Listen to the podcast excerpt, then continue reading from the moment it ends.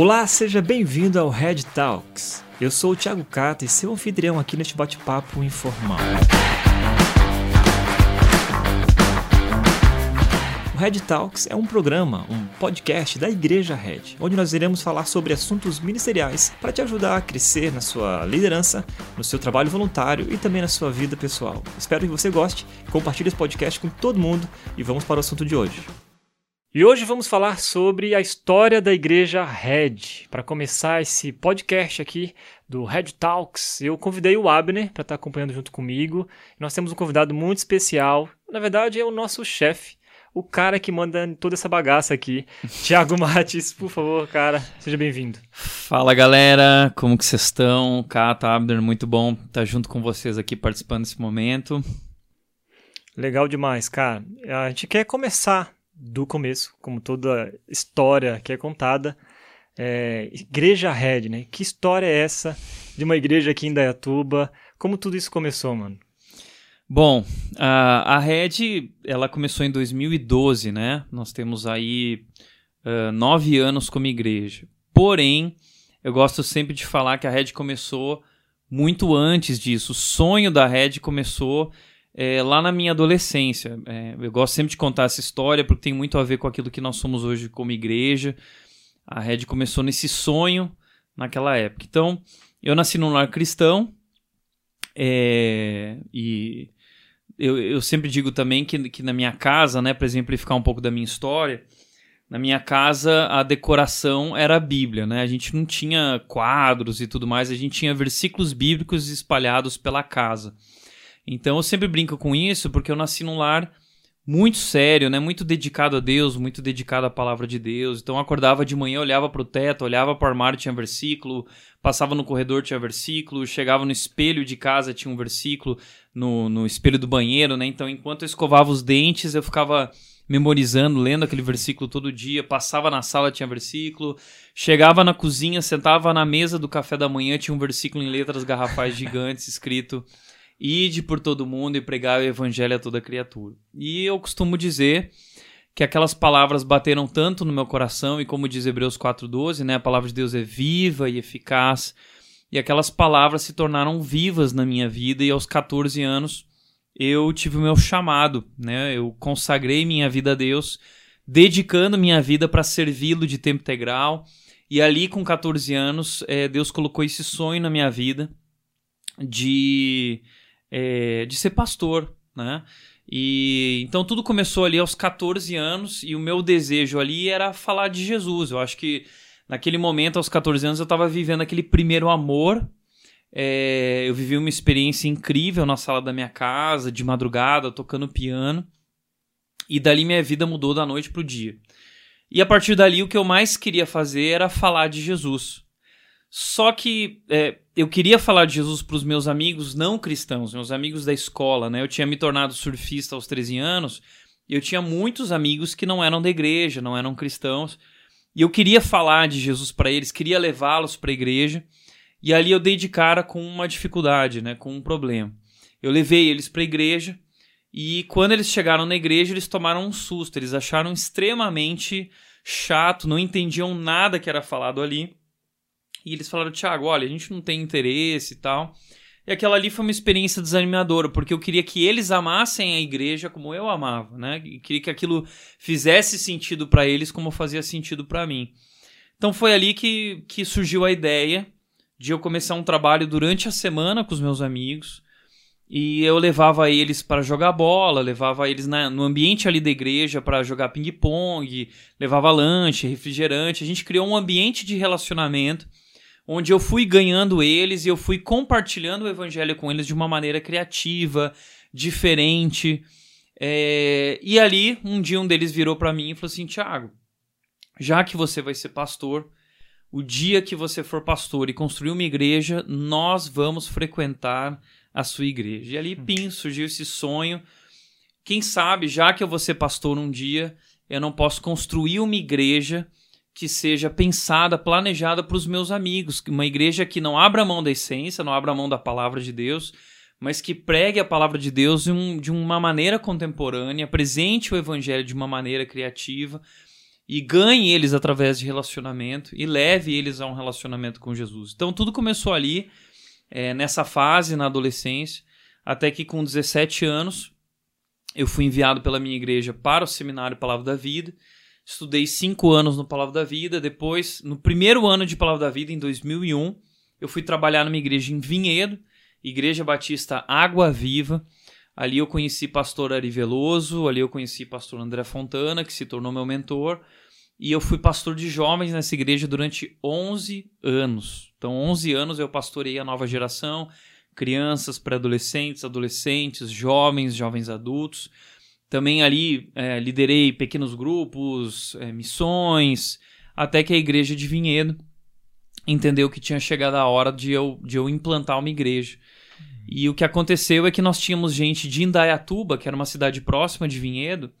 É, muitas pessoas saíam de Indaiatuba e iam para Vinhedo para participar do culto lá, porque não encontravam uma igreja desse tipo em Indaiatuba. E aí essas pessoas começaram a, a ter esse desejo de, de ter uma igreja em Indaiatuba. E foi ali que a liderança da Ebavive, o André, o pastor André Fontana, entenderam que eu deveria assumir esse trabalho, começar uma igreja em Dayatuba. Eu tinha 27 anos, é, solteiro, me achava totalmente incapaz.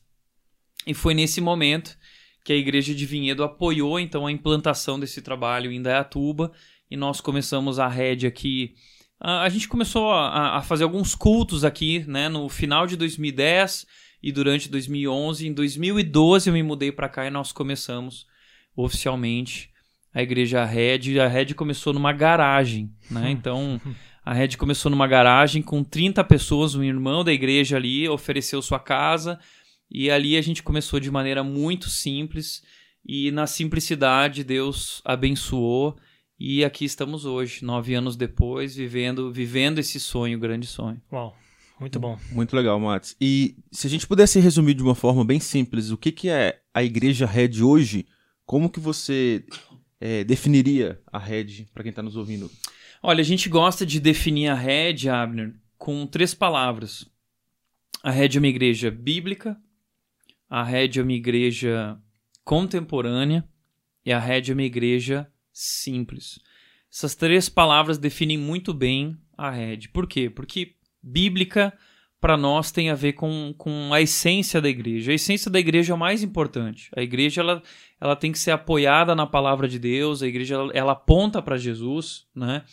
E desde o começo nós entendemos que não queríamos abrir mão de maneira nenhuma da palavra nem de Jesus. Então o foco da nossa igreja está em Jesus e é a palavra de Deus que nos apresenta Jesus.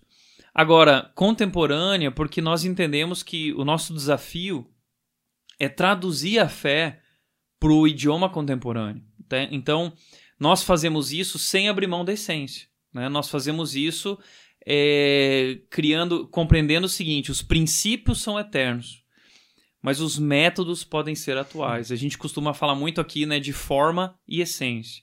Na essência, nós temos que ser fiéis, mas nos formatos, nos métodos, nós podemos ser criativos. Né? A gente pode é, é, transformar a maneira como nós fazemos algumas coisas e apresentamos o evangelho de acordo com o nosso contexto, de acordo com a nossa realidade, sem abrir mão da essência, sem abrir mão da palavra. Então a Red é uma igreja que na sua essência ela é bíblica, mas na sua forma ela é contemporânea. Eu gosto muito de tecnologia, sou fã da Apple, sou fã do Steve Jobs, e um dos meus sonhos era aplicar os princípios da Apple e trazer muita tecnologia também para dentro da igreja, usando isso como ferramentas, como um instrumento. Isso não é um fim em si mesmo, né? O fim é Jesus, o fim é crescimento espiritual e conhecer Jesus.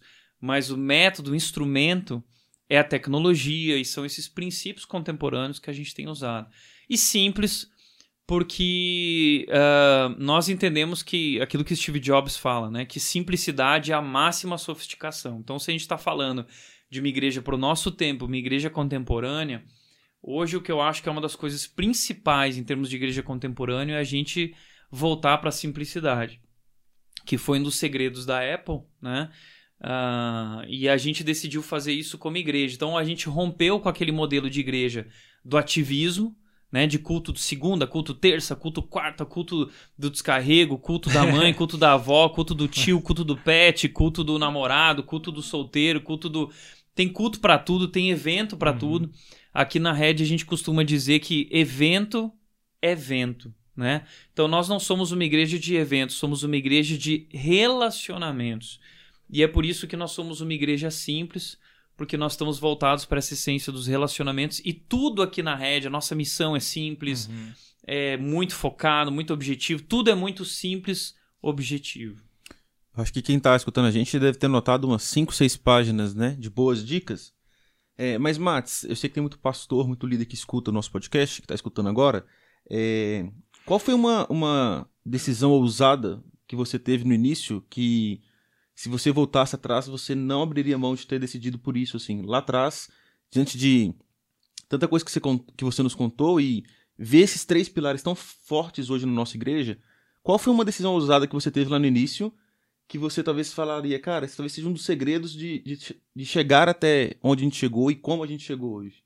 Legal, excelente pergunta, Abner, porque é, de fato foram muitas decisões ousadas e toda decisão ousada acaba sendo questionada, né? E, e muitas vezes eu fui questionado.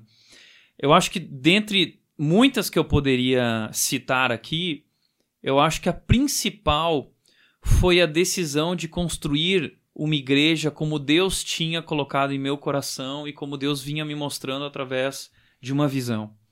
Então eu vejo que muitos pastores e muita gente da área de planejamento, quando vai começar um trabalho, reúne todo mundo envolvido e pergunta: olha, o que, que vocês querem? O que, que você acha? O que, que você acha? E eu não fiz isso. Eu não cheguei em Dayatuba perguntando para pessoas que tipo de igreja elas queriam. Eu cheguei em Dayatuba propondo que tipo de igreja eu compreendia que Deus estava mostrando que nós deveríamos é, é, estabelecer e implantar aqui em Dayatuba. Então tinha a ver com a visão. Então uma decisão Uhum. ousada foi construir uma, acordo, uma igreja de acordo com a visão que Deus tinha me dado. E aí no meio do tempo, muita gente foi aparecendo e falando assim: "Ah, mas eu não concordo. Ah, mas na minha outra igreja era diferente. Não, porque eu vim de uma igreja que fazia assim. Não, mas eu acho que tem que ser assado. Ah, mas eu, a gente fazia aqui uma festa que era assim. Não, então todo mundo tinha uma ideia, todo mundo tinha um palpite, todo mundo tinha idealizado que era ser igreja. E eu tive que frustrar as pessoas. Porque eu não vim aqui para construir uma igreja como elas queriam ou como elas achavam que deveria ser. Eu decidi ousadamente construir a igreja de acordo com a visão que Deus tinha me dado. E isso muitas vezes foi contra os desejos que elas tinham. E a curto prazo, isso trouxe choque. Choque de realidade, choque de expectativa.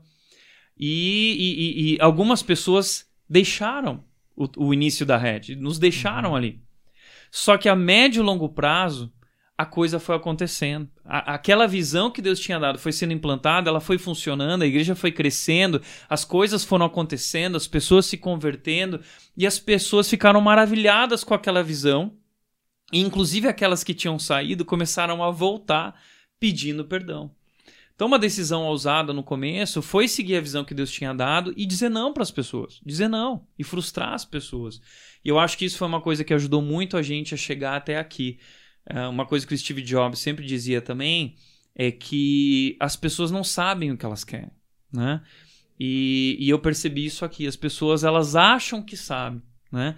E, e não é que a gente tem que ir lá e mandar e dizer o que tem que ser feito. Não, acho que o nosso trabalho como implantador, como pastor, como líder, é compreender o que Deus quer, né? É o que Deus quer, é o que Deus tem para a igreja.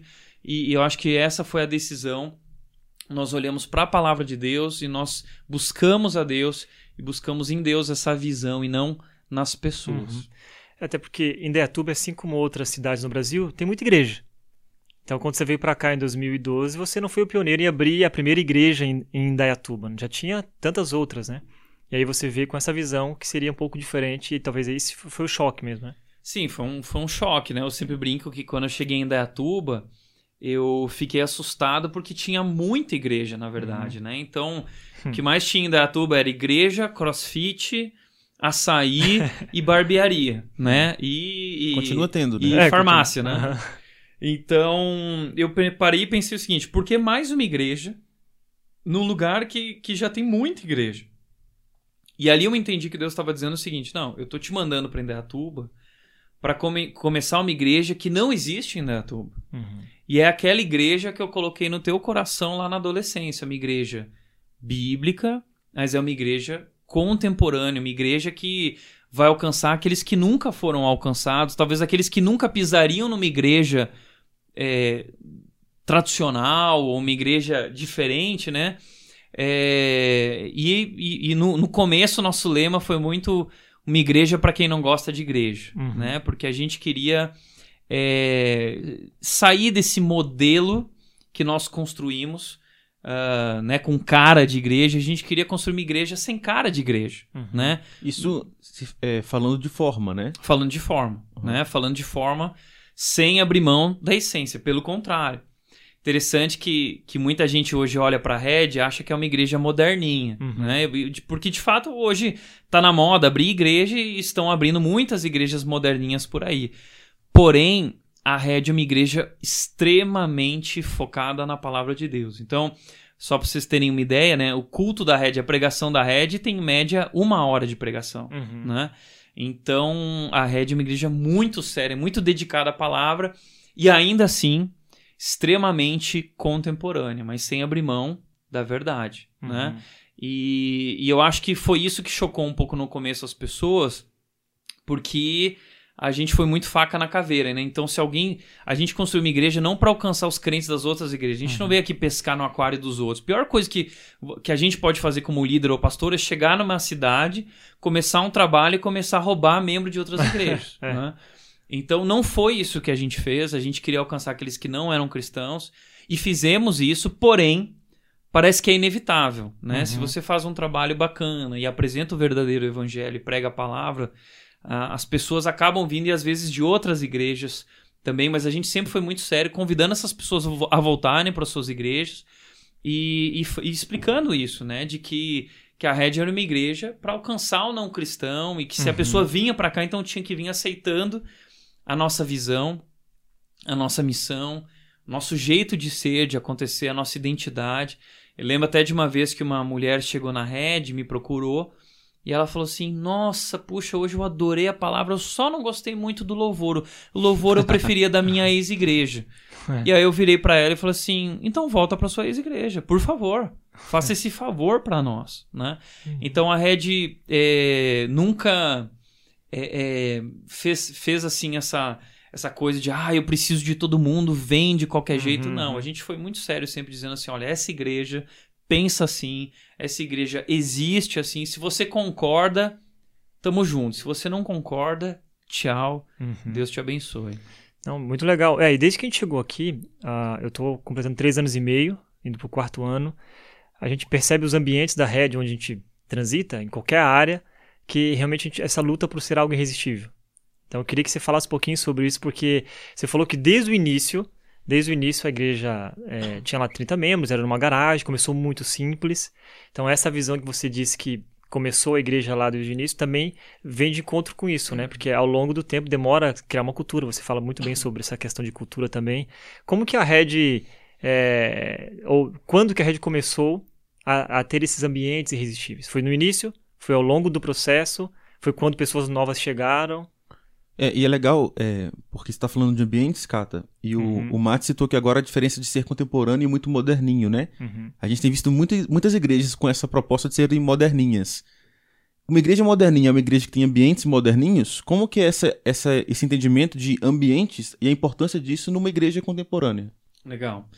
Eu gosto muito de falar sobre esse tema de ambientes irresistíveis, porque é, eu lembro que quando, quando eu compreendi o evangelho, e, e deixa eu te falar isso, eu, eu acho que uma igreja irresistível começa através do evangelho, né? Pregando o evangelho, porque o evangelho ele é maravilhoso, ele é irresistível, ele é, é algo incrível, né? A maior história de amor do mundo. E, e eu percebi o seguinte na minha adolescência, que é, a Coca-Cola, quando ia falar da Coca-Cola, fazia aquelas propagandas inacreditáveis e, e mostrando a Coca-Cola como algo irresistível, Uhum. né? E, e qualquer produto que era apresentado na televisão, o mundo apresentando qualquer produto, apresentava aquilo de maneira incrível, irresistível, com excelência. A gente saía com, com o sentimento de que eu preciso Eu disso. preciso de Coca-Cola, eu preciso de. Só que assim, Coca-Cola, é, a gente sabe que é gostoso pra caramba. A gente aqui, Uhum. todos nós aqui somos viciados, adoramos Coca-Cola, É. né? É. De todos aqui, talvez o Cata é o more. É verdade. Mas ah, a Coca-Cola não faz bem. Né? A gente sabe que a gente tem que evitar o máximo porque não Uhum. faz bem. Agora, se a gente está falando de Jesus, tem como comparar Coca-Cola com Jesus? Hum. Não tem como comparar. Jesus é o Filho de Deus, tudo é sobre ele, né? ele é a imagem do Deus invisível, tudo foi feito para ele, por ele. Ou seja, e, e aí o que eu percebi é o seguinte: que nós, como igreja, parece que nunca conseguimos transmitir a grandeza de quem ele é. Então, a Coca-Cola transmite grandeza de uma coisa que nem é tão boa assim. E nós, quando vamos transmitir a grandeza de Jesus, ou como igreja nós vamos pregar sobre Jesus, a gente não consegue fazer isso de maneira incrível, excelente, irresistível. E ali eu me entendi o seguinte: não, peraí. Se é pra gente construir uma igreja, vamos construir uma igreja que vai comunicar a maior verdade do mundo e vai trazer esse, eh, essa questão da salvação né? Que é o que nós apresentamos, a salvação em Jesus, a vida eterna. Não existe nada melhor que isso. Então nós precisamos comunicar isso na sua grandeza, na sua é, é, é, plenitude. Então, para eu transmitir a grandeza de Jesus, a grandeza do Evangelho em toda a sua plenitude, eu preciso pensar nos detalhes. Hum. Né? Então, quando a gente pensou a Red, a gente pensou uma, uma igreja planejada nos detalhes. A gente queria que cada detalhe fosse irresistível, fosse uma construção, fosse um processo que apontasse para o Evangelho, que apontasse para Jesus. Então a gente não está só falando de um ambiente legal. A gente está falando que ah, tudo na igreja comunica uma mensagem. A nossa mensagem é o Evangelho. É um, o Evangelho é maravilhoso. Então nós queríamos que todos os ambientes da igreja, em cada detalhe, transmitisse a excelência do Evangelho, a excelência de quem Deus é, a, a grandeza de Deus. Então, como disse Ludwig Mies, né, que era um arquiteto alemão famoso, ele dizia que Deus está nos detalhes. Uhum. Então, quando a gente está falando de ambientes irresistíveis, por quê? Porque nós queremos comunicar o Evangelho e a grandeza de Deus em toda a sua plenitude. Essa é a nossa tarefa, 1 de Pedro 2,9. Vocês são um povo escolhido, né, para anunciar a grandeza daquele que os chamou das trevas para sua maravilhosa luz. Então, se nós temos que anunciar, a gente quer anunciar com na sua plenitude. Então, nós construímos ambientes. E esses ambientes não são só lugares, não tem a ver só com a parede, Uhum. não tem só a ver com o teto, não tem só a ver, uh, tem a ver com as pessoas que estão ali. Tem a ver com um sorriso, Uhum. tem a, A ver linguagem. Com, com a linguagem, né? Em vez da pessoa chegar lá na igreja e receber já um a paz do Senhor, Shalom. shalom, Uhum. né? E, e o cara tá chegando pela primeira vez na igreja, e, gente, vamos entender isso, né? É. O cara que não é cristão, ele chega na, na igreja geralmente com 10 pés atrás, porque ele tem uma série de preconceitos já concebidos ah, na mente dele que se tornaram paradigmas para ele que podem impedi-lo de ouvir a mensagem e se abrir para o evangelho de verdade. Então, a gente pensou esse processo da igreja como um processo também de desconstrução, de quebra de paradigmas, para conseguir atingir o coração do cara, para que ele olhe para tudo isso e diga: Uau, Uhum. isso é uma igreja? É, O próprio nome na construção, né, que você pensou também aí. Exatamente. O, o nome da rede tem a ver com isso. Né? A rede é Igreja Batista Redenção, mas a gente botou o nome Redenção Uhum. como, como uma oportunidade que a gente viu ali de pegar a abreviação de redenção e transformar em redenção red, né? E redenção significa que nós somos comprados por Jesus e nós somos comprados com o seu sangue. E o sangue de Jesus é vermelho. Então teve, tem todo um conceito no nome e acabou que as pessoas gostaram tanto, né, do red que acabou ficando Uhum. Igreja Red, né? É. Agora, tem uma história Uhum. eh, de um cara que conheceu Jesus na Red no banheiro. Eu ia falar isso- disso agora, Matos. É, você falou então sobre a Coca-Cola, né? Desse desejo de ver uma propaganda da Coca-Cola e falar, eu preciso disso. É, quando um- uma pessoa que talvez tenha esses 10 pés atrás com a igreja, conhece a rede, conhece os nossos ambientes, olha para a mensagem de Jesus e fala, eu preciso disso, eu, eu, posso dizer então que é um ponto dessa estratégia de ambientes irresistíveis. E, e se você tem alguma história para contar pra gente de alguém que foi alcançado por isso. Sim. Eu gosto sempre de dizer, Abner, que a nossa estrutura não é um fim em si mesma. A nossa estrutura é um meio para levar as pessoas a Jesus. A nossa estrutura é uma ferramenta, um instrumento, né? Uhum. Então nós usamos isso como uma estratégia para levar pessoas a Jesus. O objetivo é sempre levar as pessoas a Jesus. E a gente tem essa história muito interessante de um cara, um católico, que ele veio conhecer a Red, tinha ouvido falar, mas estava ressabiado, né? E ele começou a ouvir ali a palavra e ele ficou muito incomodado, porque a gente prega a verdade, né? E, e, e muitas vezes quem chega na Red se assusta, porque a gente prega, prega o evangelho puro, né? E em toda a sua grandeza, e, e muitas vezes é um, o evangelho ofende, né? Porque é, a, a, primeira verdade do evangelho, a primeira grande verdade é que nós somos pecadores.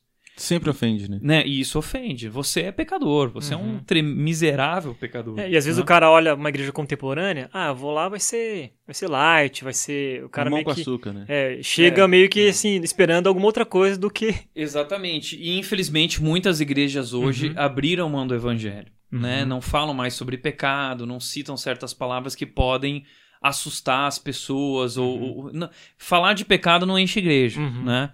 Mas nós nunca abrimos mão da verdade, porque ninguém vai entender a grandeza do amor de Deus enquanto não entender a gravidade do seu pecado, uhum. né? Então é por isso que hoje a gente vê um cristianismo aí meio débil, meio é, é, é, não saudável, porque é um cristianismo positivista que não apresenta a verdade customizado, do pecado, né? é muito customizado, é um, é um Deus customizado que, que é criado para me servir e não o contrário, né? Uhum. Então, não é o Deus verdadeiro, é um ídolo, a gente tem falado muito isso aqui. E esse cara chegou, ele estava ouvindo a verdade, pregação ofensiva, e ele ficou incomodado e falou: vou no banheiro. né? E aí, quando ele chegou no banheiro, ele teve uma experiência lá, ele olhou pro banheiro e a gente tem a visão seguinte, que todos os ambientes têm que ser excelentes. Então, inclusive o banheiro. Inclusive o banheiro. E a gente preparou o banheiro, né? O banheiro cheiroso, sempre limpando toda hora o banheiro, não pode ter nada no chão de papel. E, e listerine no banheiro, e balinha no banheiro. Tinha uma uhum. porção de coisas lá no banheiro, que o banheiro todo recheado, bonitão e cheiroso. Ele falou, cara, eu nunca vi isso na minha vida, o que está acontecendo aqui? E aí ele percebeu que havia muita excelência e dedicação naquilo, e ele falou assim: peraí. Então talvez o que eles estão falando é importante, porque eles levam muito a sério isso. É, é tudo muito excelente aqui. Então eu vou ouvir. E ele voltou pro culto com o coração transformado depois da experiência do banheiro. E ali ele abriu o coração e ele tomou uma decisão com Jesus naquele dia. Jesus começou um processo na vida dele. Hoje ele se rendeu aos pés de Jesus, se converteu e ele conta essa história de que tudo começou no banheiro. Né? Então, uh, o quanto os ambientes irresistíveis uhum. estão ligados com a mensagem e são uma estratégia para ganhar, para conectar, para se conectar uhum. com as uhum. pessoas. Então, eu vejo assim, né? A gente vai no shopping, Shopping é um lugar bonito. Por que, que a gente gosta de ir no shopping? É um uhum, ambiente uhum, irresistível, uhum. né? A cafeteria, o Starbucks, por que, que a gente vai? Às vezes você nem gosta de café, mas você vai lá porque é um uhum. ambiente e ele, te, ele é convidativo, ele é acolhedor, Sim. ele te conecta com aquilo, ele, ele, ele transmite uma experiência, né? Uhum. E eu acredito que a igreja precisa entender essa estratégia, que o mundo usa e nós também podemos usar pensando em forma, uhum. né, em formatos. Nós podemos usar isso para levar as pessoas a Jesus. E, e esse é o nosso papel, né? A gente não convence ninguém, o Espírito Santo é quem faz essa parte. O nosso papel seja exatamente isso, preparar esse ambiente, preparar essa, esses canais de mensagem para que as pessoas estejam abertas a... É, e, e, tem um porquê de trás de tudo isso. Então a gente não faz só porque, ah, temos que fazer para é deixar é bonitinho, né? porque é legalzinho. Tem um porquê. Né? Exatamente. Né? A gente sabe onde quer chegar, né? É. é. É, e falando desse assunto de ambientes é, e de porquê, né? Porque tudo aqui na Red a gente tem um porquê de, de fazer dessa forma. Uma das escolhas que você fez e a, a Red fez bem no início foi de não ter um, um espaço próprio, de não ter um prédio em que a gente investisse, em que a gente tivesse esse custo. Conta pra gente um pouquinho, já que a Red é, preza tanto pelos ambientes, por que dessa escolha lá no início? Ok, na verdade, Abner, assim, foi uma escolha guiada por Deus, né? Porque é, desde o começo a gente sempre utilizou espaços que eram nos emprestados, eram concedidos, a gente estava no começo. Então, esses dias até alguém me perguntou, né? Ah, como que, como que a gente começa uma igreja sem estrutura, sem recursos financeiros? E digo, olha, exatamente como eu comecei, como os discípulos começaram. Né? Os discípulos não começaram com recursos e, e a obra de Deus nunca falta por uhum. nunca para por falta de recursos. Então, é, a rede também não tinha recursos no começo. Então, a gente usou no começo um espaço concedido pela prefeitura. Depois, a gente não tinha dinheiro para alugar um prédio próprio. Então, a gente teve a ideia seguinte: bom, então vamos usar um prédio que durante a semana é utilizado para outra coisa e a gente usa no domingo. Então, a gente foi para o Instituto do Deco. E lá no Instituto do Deco, eu conheci o Deco, o senhor Osias, né, e fiz uma proposta: olha, eu estou começando uma igreja queria fazer uma parceria com vocês. Então, desde o começo, eu sempre acreditei muito em parcerias. Então, o que, que adiantava eu pagar por um lugar que eu ia usar só de domingo, pagar uma grana, uhum. se eu podia usar um, um, lugar, um espaço que era utilizado já, mas que eu usaria no domingo. Então, essa foi a ideia no começo. E fomos para o Instituto Deco, lá que tudo começou em 2012. E, e, isso foi muito legal porque a gente pôde começar a investir em outras coisas. Em vez de gastar todo o dinheiro num prédio, num local, eu pude começar a investir uh, num espaço para os jovens, uhum. eu pude investir num líder para os jovens, a gente pôde começar as contratações. Então, quando o instituto lá onde a gente se reunia foi vendido, nós tivemos que sair. E aí o senhor Osias ofereceu o colégio, né, o Colégio Polo. E a gente achou uma excelente ideia. Por quê? Uh, porque era um espaço comunitário, né, não tinha cara de igreja, era um espaço usado pela cidade, outros pais e famílias estavam lá durante a semana, e no, aquele espaço ficava vago de sábado e domingo. Então a gente podia fazer uma parceria e usar aquele espaço grande, bonito. É uma escola bonita, né? O Colégio uhum. Polo, Progresso. E, e, fizemos uma parceria. Essa parceria foi crescendo, a gente foi construindo os ambientes melhores dentro do colégio. Né? E agora partindo aí para uma construção ainda maior, maravilhosa, né? um uhum. espaço para duas mil pessoas, e sempre nessa parceria. Né? E isso nos ajudou em, em, várias razões, né? Nos ajudou porque é um espaço neutro, não é uma uhum. igreja ali, é o espaço de uma escola, né? Também nos ajudou porque o custo era muito mais baixo do que ter um prédio próprio. Então a gente pôde investir na construção da equipe, na construção uhum. da igreja, em equipamento. A gente tinha recursos para investir em outras coisas e assim a gente foi ganhando fôlego, né? Então eu diria que é uma é uma é, é, é uma ideia muito boa a gente pensar é, de maneira criativa e às vezes utilizar ambientes que, que uhum. são ambientes já é, é, utilizados, né? E que a gente pode fazer ali uma parceria. E eu acho que isso tem dado muito certo, e talvez essa é uma, essa é uma coisa do futuro uhum. aí, né? Uhum. Claro que quando uma igreja cresce muito, como a rede agora já chega a 3 mil pessoas para mais, aí começa a se tornar necessário um espaço um pouco melhor. Sim. Mas né? de repente que... o início Poderia início, ser assim, né? Exatamente. O cara não sangra tanto ali. Exatamente. Lutando por um prédio próprio, que às vezes não tem tanta atividade. Exatamente. Agora, agora a gente está com nove anos aí que a gente está começando a construção do nosso prédio que fica pronto ano que vem. Então, com 10 anos estreia uhum. o prédio. O primeiro espaço. mas ainda na parceria, né? Porque a nova geração vai continuar uhum. dentro do espaço do colégio, né? Uhum. Utilizando toda a estrutura do colégio para kids então essa é uma sacada da Red. A Red tem muito espaço porque ela tem uma estrutura gigante, porque ela usa essa estrutura do, do colégio hoje construindo essa parceria que tem dado muito certo para eles e para nós também tem sido muito legal. Uhum. Ô Matos, e, e, nessa construção da igreja irresistível, que é, que é a qual a gente faz parte, você teve fôlego então para começar uma equipe, né? Então você, você trabalhou quantos anos sozinho até chegar essas contratações que hoje ajuda a, a rede a pastorear, né? E é legal também porque é, nessa porque... pandemia a gente é, sentiu muito o resultado disso. A gente não tinha um espaço físico, mas a gente tinha uma equipe forte para uhum. atender outras coisas. Como é que é essa história é, dos benefícios de não, não gastar tanto com estrutura no início e como você viu esse impacto agora na pandemia que a gente está vivendo? Uhum. Bom, eu vou voltar um pouco lá atrás para dizer o porquê eu entendi a importância de uma equipe. Uhum. Né? Eu acho que eu sempre percebi que, que eu não seria capaz sozinho. Então, eu, eu acho que essa é uma das marcas da maturidade. Eu acho que maturidade é quando a gente percebe que a gente não é tudo isso. E eu não sei, ao longo do tempo, eu acho que Deus foi me mostrando que eu não era tudo isso. Eu lembro que quando eu cheguei em Dayatuba, uma pessoa virou para mim e disse: Tiago, você não é o cara para essa igreja. E, e, a gente luta com essas coisas, porque a gente quer ouvir o contrário, né? A gente quer ouvir, nossa, você é o cara, você é bom.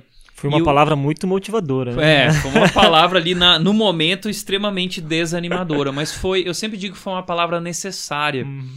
Foi uma palavra divina, porque Deus usou aquele cara para me mostrar que eu não era tudo isso. E que Deus não tinha me escolhido porque eu era o cara. Ele tinha me escolhido porque eu era fraco e a minha fraqueza é, criava o palco perfeito para ele mostrar a grandeza dele e o poder dele, né? Então, desde o começo eu comecei a perceber não é sobre mim. É sobre o que Deus quer fazer aqui. E o que Deus quer fazer aqui, ele não vai fazer só através de mim. Porque eu percebi que eu tinha um ponto forte, ou dois pontos fortes, e se, e se eu, eu não ia conseguir. Uhum. Então, desde o começo eu pensei o seguinte: eu preciso trazer pessoas para perto, investir numa equipe que vão me completar, ou a gente vai se completar juntos e eles vão ser bons naquilo que eu sou fraco. Uhum. E ali, desde o começo, então, eu já comecei a procurar. Eu não tinha recursos, né? Então, procurei um seminarista, uhum. outro seminarista, assim foi indo, né? De seminarista, até que um, um, tempo eu fiquei sem ninguém. Praticamente a primeira contratação foi em 2017. Primeira contratação Quanto tempo a... depois? Foi depois de cinco anos. Cinco, cinco anos, então, trabalhando praticamente sozinho com Praticamente sozinho, né? Uhum. Tive ali um período, uma ajuda de seminarista, mas é, acabou não se concretizando, né? Não dando continuidade no tra trabalho. Mas cinco anos depois, a primeira contratação, né? E a primeira contratação foi a Gi, né, como uma assistente, que ajudou no Kids, ajudou como secretária, ajudou em tudo que é canto da igreja. Hum. E depois a, a, primeira grande contratação, assim, uma contratação internacional, foi o Thiago Cat, né? Thiago Cata, que tá aqui. Ai, ai. Foi a, e, e, por que o Thiago Cata? Isso foi muito estratégico, legal falar isso, uhum. né? Porque eu entendia que uma igreja hoje que quer é, que quer ter influência, que quer ser relevante, ela precisa ser forte na comunicação. Uhum. Né? Então a primeira área que a gente investiu na igreja foi na comunicação e a gente investiu muito até hoje na uhum. comunicação, porque esse, esse eu acho que é um dos segredos hoje para uma igreja que quer é, é, falar e comunicar. Ser ouvida. Ser ouvida e comunicar essa verdade, uhum. né? Precisa ser boa de comunicação aí. A gente tem instrumentos, ferramentas aí. E o CAT, uhum. Thiago Cat veio para isso. É, e a igreja não para de investir em comunicação em tantas outras áreas, né?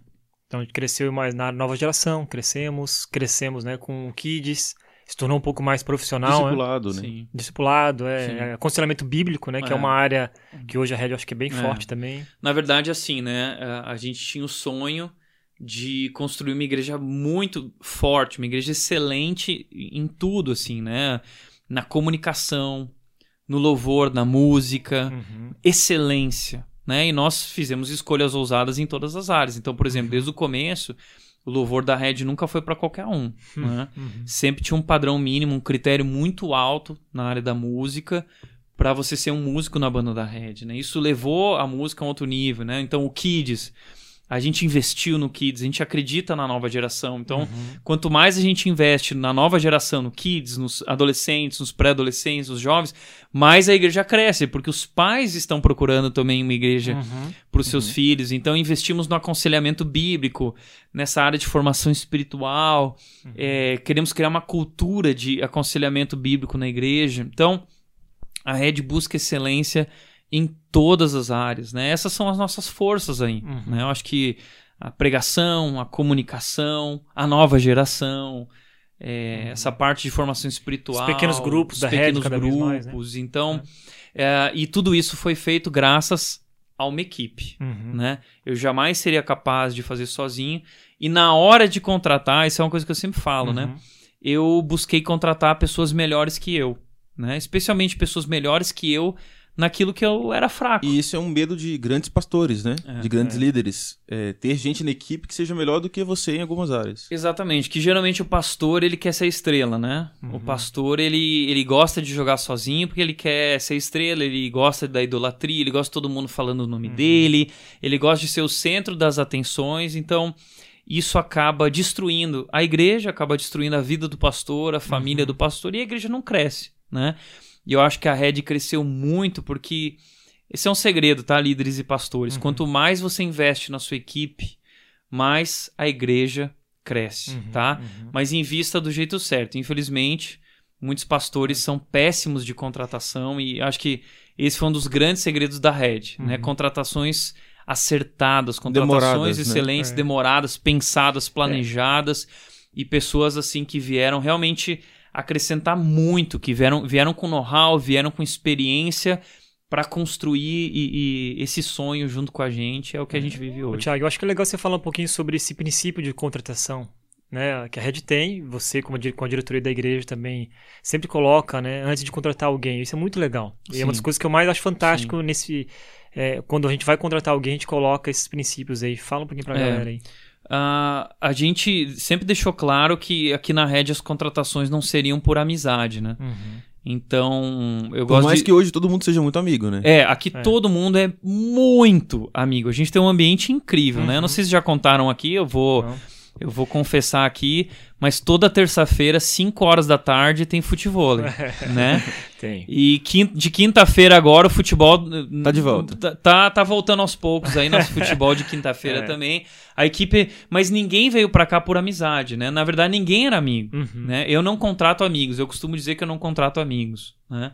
Eu, a gente contrata por critério, por princípio. Então, os princípios são os quatro Cs que a gente fala aí, né? Que é caráter, primeira coisa é caráter. Anota aí, anota aí. É. É alguém que ama a Deus, é alguém que tem um compromisso com a palavra de Deus. Caráter é inegociável. A gente só contrata gente muito séria com Deus aqui Uhum. na rede. Então, caráter primeiro lugar. Segundo lugar, competência.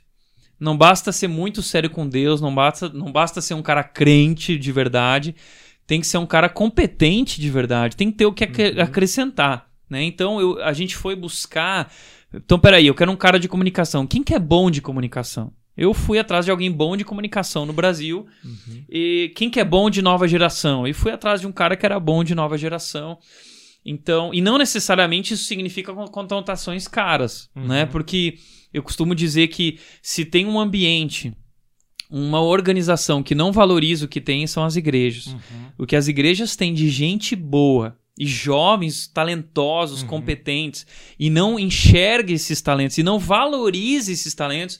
Então, o que eu faço, a sacada da Red foi essa: a gente vai atrás desses grandes talentos que são esquecidos, invisíveis ou desvalorizados em suas igrejas.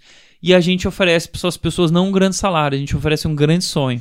né? Acho que com o Kata foi assim, É. com o Abner foi assim, falou assim: olha, a gente não tem muito dinheiro para te dar, mas a gente tem um grande sonho. Uma Uma, grande uma visão, Uma né, grande cara? visão. Uma grande Né? visão, Uma exatamente. grande visão. Porque às vezes a gente fica tanto tempo num lugar que não, não sabe nem onde quer chegar. E é legal porque acho que essa frase que o Matos acabou de falar, ela- eu, eu sou prova viva disso. Eu lembro do nosso, da nossa conversa aqui no espaço, quando eu vim conhecer a igreja, e ele falando exatamente isso. Nós não temos grana nenhuma, mas a gente tem uma visão. Eu acho que essas pessoas que são é, esforçadas em serem referência nas suas áreas, elas não não estão tão, preocupadas com recursos, mas com uma grande visão. Eu acho que talvez esse seja um grande segredo para os pastores, né? Tenha uma visão muito forte, muito sólida, que as pessoas vão ser atraídas por ela. É isso, e eu acho que essa grande visão não, não, é, não se trata só de conquistar a equipe, mas a igreja Uhum. como um todo hoje é dirigida por uma grande visão. A gente percebe que, que o que conduz a rede, o que a gente vive hoje, tem a ver com essa grande visão, né? E a construção da equipe também é, seguiu essa visão, né? Então, ah, caráter, competência, é, a gente também fala sobre combinação, né? Que tem a ver com alguém que tem a ver com a nossa visão, que compreende a nossa visão, que, que se conecta, né? Que quer fazer parte disso, que Saiba jogar futebol, hein? Sa- Saiba jogar futebol. A gente sempre fala que pra vir trabalhar na rede tem que ser bom de futebol, né? Então, eu não tô montando uma equipe pastoral, tô montando um time de Um time de futebol, futebol, é. Né? Olimpíadas Ah, tá aí pra isso, né? Isso. E, e a gente também fala de carisma, né? Uhum. Uma pessoa que, que goste de pessoas, né? Porque liderar e ser pastor tem tudo a ver com pessoas, Uhum. né? E, e aqui na Red a gente gosta de gente, a gente gosta de estar com as pessoas. E, e a gente vive. E carisma também com a equipe, né? Comigo, como chefe, que não é Uhum. fácil. ah, mas nós, como equipe, assim, a gente vive um relacionamento muito forte, Uhum. né? Eu, eu, eu acho que as pessoas não têm ideia do, do que a gente vive. Assim, eu, eu gosto de compartilhar isso. A gente tem PlayStation com FIFA, a gente joga FIFA junto, a gente Fliperama. tem fliperama, a gente tem cafezinho no sol, onde a gente vai bater um papo, a gente ora junto. Não é, não é só brincadeira, a gente, tra a gente trabalha muito, a gente Uhum. produz muito, a gente tem momentos de entretenimento e de relaxamento também, né? De curtição. E a gente construiu uma amizade muito forte. Eu acho que esse é um, esse é um dos segredos também da equipe. Porque Um ambiente leve, né? é um ambiente É. muito leve. É, é um ambiente de, eu acho assim, né, de alto nível. Então a gente eleva tudo que a gente faz aqui em expectativa altíssimas. A gente não, não se contenta com pouco, isso é Uhum. verdade. Só que ao mesmo tempo o nosso ambiente é resistível de trabalho. Então se compensa, né? O alto nível de cobrança no sentido de fazer as coisas de né? performance é. E também essa questão de você, não, opa, tem minutos de relaxamento aqui, de conversa, Exato. né? E uma das coisas que eu acho legal na nossa equipe é essa maturidade de lidar com as diferenças. Sim. Então, ah, a gente às vezes discute sobre assuntos e não sei o quê. Acabou aquele ponto ali, nada no Futebol, pessoal. resolve o Não, futebol. é, Exato. não é essa- essa questão dos picuinhas, né, Uhum. cara? A gente- o que É a uma gente tem que falar, a gente né? fala na frente um Sim, do outro e acabou. Exato. Exato. Não tem esse negócio. E eu, eu acho que isso destrói as equipes. É. né? é. Quando você Exatamente. não acaba levando para um outro lado, enfim. E, né? gente, direto, tá? É, É. Dando ênfase pra isso que o Kata tá falando, direto a gente discute, Uhum. às vezes a gente não concorda sobre um assunto, às vezes a, a- a discussão fica até calorosa, porque todo mundo aqui gosta de falar Aham. alto e, e pôr sua opinião, e eu acho que isso é extremamente importante. E a gente tem que aprender a ceder e reconhecer que às vezes o outro tá falando algo que é verdade, né? Uhum. E toda essa discussão contribui muito, agrega Uhum, muito. uhum. E realmente, como o Kata falou, terminou a discussão, pô, vamos jogar futebol, vamos Aham. né? A gente tá discutindo um assunto, não é nada pessoal. Exato, né? é. Então, E já caminhando pro final do nosso Uhum. papo, acho que se a gente ficasse aqui, tem muita história pra gente contar, mas, é, Matos, a gente falou muito de como, de o, o que, de quem, de quando, mas aqui na rede a gente fala muito da importância do porquê. Pra gente já terminar o nosso papo, nos fale da importância dessa pergunta. Tem muito pastor ali ouvindo a gente que chegam com esse questionamento: o que vocês fazem, como vocês fazem, quando vocês começaram a fazer isso, e qual a importância do porquê nesse processo de entender o próximo passo e é, dar uma visão para uma igreja. É, e às vezes já querem a receita, né? uhum, Então você tá falando aqui, Uhum. pô, você contou uma história de, de 10 anos, né, cara? uhum. Então ah, não existe uma receita pronta, Uhum. mas existe uma visão e essa questão do porquê Sim. que o Abner tá. É, o, essa pergunta é essencial, na verdade, o porquê é essencial, né? Tudo começa pelo porquê. E esse é o erro dos líderes e pastores por aí, porque eles estão sempre no o que e no o como. Não, não, é, não é essa a pergunta certa para uma igreja ou para um trabalho, para uma visão. Né? É, existe um livro do Simon Sinek chamado é, Comece pelo Porquê. Né? E eu vejo que muitos pastores chegam aqui na rede, como o Abner comentou, falando: o que, que vocês estão fazendo? Como vocês estão fazendo? E a ideia é assim: eu quero copiar. Né? Uhum. que os pastores eles gostam de modelo. Ah, eu quero um pacotinho. O Uhum. pacotinho é mais fácil, você vai lá e implanta o pacotinho. E a Red não, não acredita muito em modelo, nosso negócio não é pacote. Nós criamos tudo a partir do nosso porquê. O que é o porquê? Porque é a nossa história, porque é a nossa visão, a visão que Deus nos deu. O porquê aponta para Jesus, né? O nosso porquê tem a ver com a missão que Deus nos deu como igreja de fazer discípulos, né? E Mateus 28, 20 diz: Vão e façam discípulos de todas as nações. O que a Red está fazendo como igreja? Cumprir essa grande comissão. Essa é a nossa missão: é fazer discípulos. Só que a gente chama isso aqui de levar as pessoas a um relacionamento crescente com Jesus. Tudo aponta para Jesus, tudo é sobre Jesus. E nossa missão é levar as pessoas a um relacionamento crescente com Jesus. Então, tudo que a Red fez, como a Red fez, tem a ver com o porquê, que é levar as pessoas a um relacionamento crescente com Jesus. E aí eu sempre digo o seguinte: quem está levando as pessoas a um relacionamento crescente com Jesus na igreja não é o Tiago quando está pregando no púlpito. Todos nós que somos cristãos, membros da Red, que estamos servindo, estamos levando pessoas a um relacionamento crescente com Jesus. Então, é o porquê de todo mundo. Uhum. O porquê de quem tá no estacionamento, o porquê de quem tá servindo no Kids, o porquê de quem tá servindo no Conexão, o porquê de quem tá limpando o banheiro, o porquê de quem tá servindo lanche ou quem tá segurando uma placa na entrada da igreja, o porquê é a nossa missão. Levar as pessoas a um relacionamento crescente com Jesus. Então eu sempre digo isso. Que o palco da Red não é onde eu tô pregando. O palco da Red é onde nossos voluntários estão servindo. Então o palco da Red começa lá no estacionamento. Aquele voluntário que está segurando uma placa de boas-vindas, ele não está só segurando uma placa. Uhum. Ele está levando pessoas a um relacionamento crescente com Jesus. Aquele voluntário que está na mesa de som apertando um botão, ele não está só apertando um botão e aumentando o volume. Ele está levando pessoas a um relacionamento crescente com Jesus através daquele apertar o botão. Por isso eu digo, aperte o botão com excelência, ah, segure a placa com um sorriso no rosto, com brilho no olhar, com alegria, com excelência, porque tudo que nós fazemos é levar as tudo é sobre Jesus e levar as pessoas a um relacionamento crescente com Jesus. Então, toda a igreja está ligada nessa missão uhum. e essa missão é o nosso porquê. É o que nos une como igreja, é a razão de nós existirmos. Nós existimos para levar as pessoas a um relacionamento crescente com Jesus. Essa é a nossa missão como igreja é a nossa missão como cristãos e como discípulos de Jesus. E, e a gente conectou a igreja inteira uhum. em torno desse porquê, em torno dessa missão. E aí, o que nós fazemos e como nós fazemos uhum. acontece de maneira. flui de maneira muito especial, porque todo mundo sabe por que está fazendo. Eu acho que o porquê ele nos ajuda a decidir. Você é, nivela todos os voluntários, todo mundo da equipe, a tomar decisões que talvez uhum. precisariam passar por você. Então, a gente sempre se pergunta nas nossas áreas, né? Por que nós estamos fazendo isso? Isso que a gente está se propondo a fazer. Está levando as pessoas a um relacionamento é. crescente com Jesus? E se sim, é muito fácil tomar essas decisões, né? É, e, e, até mesmo nos ajuda a dizer quando parar. Ah, será que eu estou fazendo isso aqui há tanto tempo e tem a ver agora com o meu porquê ou não? Ah, não tem mais a ver. Então a gente para, abre mão, muda, transforma. Né? Isso é muito legal. Muito bom. Excelente. Excelente. Que papo, hein? Uau. Uau. Foi um papo muito legal. Obrigado, mais aí, pelo teu tempo, cara. Começamos esse podcast aqui da hora Red demais. Talks. Red Talks. E se você gostou, compartilha aí com todo mundo. Né? Segue a gente nas redes sociais. E também é muito legal que no nosso site, igrejared.com.br Talks, vai ter o guia dessa conversa aqui, com os melhores insights aí que o Thiago compartilhou com a gente da nossa história. E vem muito papo bom aí na vem frente. muito papo bom. Muito Cada semana legal. um podcast novo, um Red Talks novo para você crescer. Partiu Bom, futebol então? Valeu. Valeu, gente. Valeu, pessoal. Tchau.